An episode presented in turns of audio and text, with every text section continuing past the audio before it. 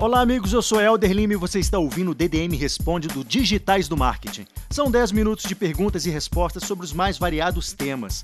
Esse é um programa que depende essencialmente da sua participação, então te convido a fazer o seguinte: clica no link abaixo desse post, envie sua dúvida sobre qualquer área do marketing digital que a gente vai responder nos próximos programas. Sem mais delongas, DDM Responde com Yuri Moreno. Fala pessoal, Yuri Moreno aqui. Estamos começando um DDM Responde. A Jussara Alves falou pra gente: na próxima terça-feira, dia 17 do 8, ou seja, hoje, se você estiver ouvindo o podcast no dia da publicação dele, o Instagram Ads estará disponível para anunciantes no mundo todo via Power Editor do Facebook. Qual a expectativa que vocês têm para essa nova forma de impacto de target? Olha, Jussara, é uma expectativa legal, principalmente para quem trabalha com o Instagram Ads, para justamente finalmente, vamos dizer assim, ter um leverage de mídia paga para aquisição de followers, para expansão de reach, etc.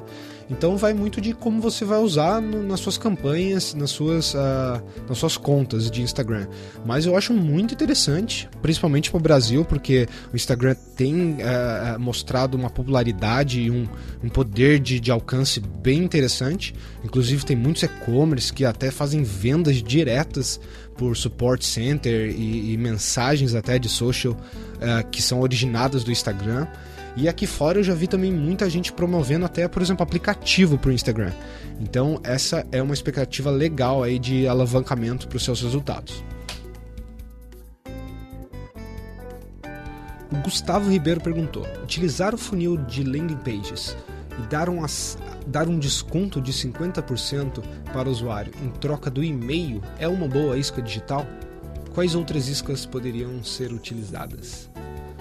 Olha, é uma isca bem interessante, bem criativa também, dar um desconto em troca do e-mail do cara. Você já tem que gerar um interesse bem uh, alto para o cara querer um desconto também, porque vamos ser bem sinceros, uh, o cara não deixaria o e-mail dele simplesmente para ter o desconto se ele não teria interesse de compra. Então, um, ele cumpre o objetivo da isca de, de, captar uma informação com um atrito menor do usuário, em, em troca de dar algum benefício para ele, que no caso aqui é o desconto, mas é uma isca que pode ser não tão efetiva assim em questões de conversão, porque justamente você tem que ter essa vontade do usuário de querer comprar, afinal de contas, para que você vai querer um desconto de uma coisa que você não tem interesse de compra. Então, uma coisa que eu falaria para você é tenta reavaliar o conceito mesmo da sua isca, porque o objetivo principal de uma isca, além dele cumprir esse fator que eu te falei agora do, do benefício em troca da informação sem atrito, é também gerar um, um, interesse no seu usuário. Quando essa isca consegue fazer essas duas coisas ao mesmo tempo, ela é a isca perfeita. É a isca que vai preparar o seu usuário, vai convencer o seu usuário a realmente comprar o seu produto. E o desconto ele é um incentivo, na verdade, né? Ele não está convencendo nada. Então eu pensaria em algum tipo de conteúdo um, que faça ele realmente engajar ou entender o poder daquilo que você está oferecendo, para daí você oferecer realmente a aplicação daquilo que você introduziu, como fazer aquilo que você está apresentando, que tem um, um, poder inteligente, um poder uh, que ele poderia tirar algum proveito disso. E aí o desconto talvez viria como depois que ele consumiu esse conteúdo como sim aí um incentivo para conversão. Então, ah, você já leu esse e-book, você já viu esse vídeo, você já participou desse, sei lá, webinário, treinamento, já entendeu o poder e, e a solução que a gente está querendo te oferecer aqui, agora toma esse desconto aqui, vai lá e compra. Então aí é como se fosse um, um incentivo nessa hora da conversão, no momento da conversão mesmo. Como isca pode funcionar, como uh, um incentivo para ele, mas realmente não vai levantar nenhum interesse de por que comprar aquele produto. Porque por que comprar simplesmente pelo desconto só vai acontecer, como eu falei, se ele já tiver o interesse de compra ou se o preço uh, que ele está vendo ali na página antes do desconto realmente não cabe no bolso dele e depois do desconto aí realmente ele está decidido a comprar. Então é só uma questão de price pointing aí. Marta Miranda perguntou pra gente como descobrir palavras-chave long tail para anúncios no AdWords.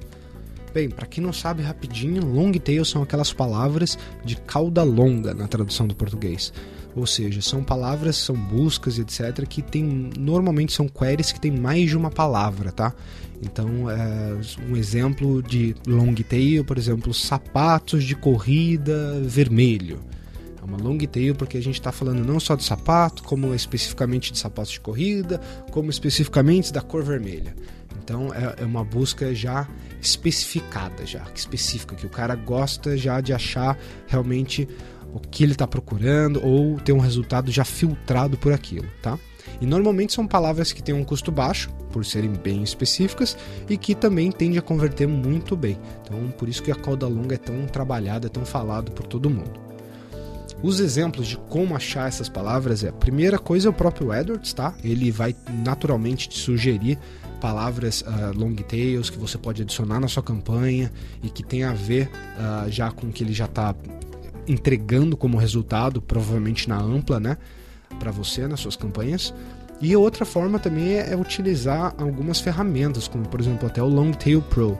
A única coisa que eu falo para você é não ficar tão dependente dessas ferramentas, porque o Google AdWords já anunciou uh, que vai estar tá modificando o acesso à API deles. Então, talvez muitas dessas ferramentas que falam, uh, mostram as palavras-chave de AdWords para gente, possam vir a acabar. Então, é, hoje você pode usar elas, keywords uh, Uber Suggestions, Keyword Suggestions, Longtail Pro, SEMrush um, e o próprio Google AdWords, o Keyword Planner dele, para tentar achar essas palavras assim. Uma outra também que uh, eu recomendo é fazer a própria query no Google e ver o que, que o autocomplete dele, as sugestões, né? Que de, de queries que aparecem ali estão te mostrando para você ter mais algumas ideias de long tail.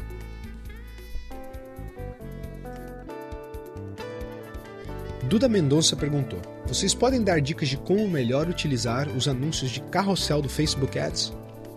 Duda, a melhor forma que eu achei até agora de utilizar os anúncios de carrossel do Facebook, e para quem não sabe, é uma nova um formato de exibição de anúncio, tá?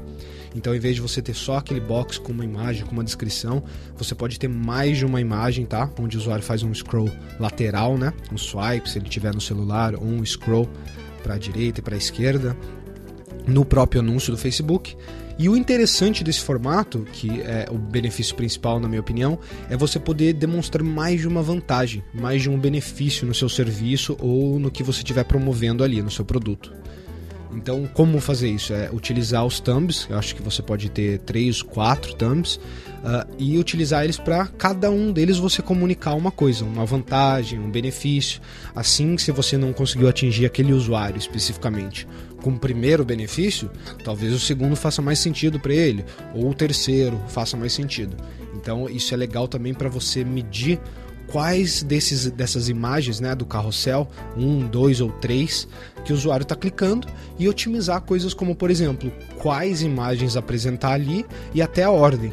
Por, como um exemplo aqui, se você fez um carrossel de três imagens, a segunda é a que você está vendo que tem um maior CTR, click-through rate, você pode colocar essa imagem primeiro, porque teoricamente você vai atrair mais pessoas com, ela, com essa imagem e porque você já sabe que essa imagem é a mais clicada.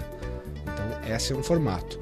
O outro formato que eu também recomendo é quando você quer fazer uma comunicação sequencial explicar para o usuário que ele tem o step 1, 2 e 3, por exemplo, para seguir.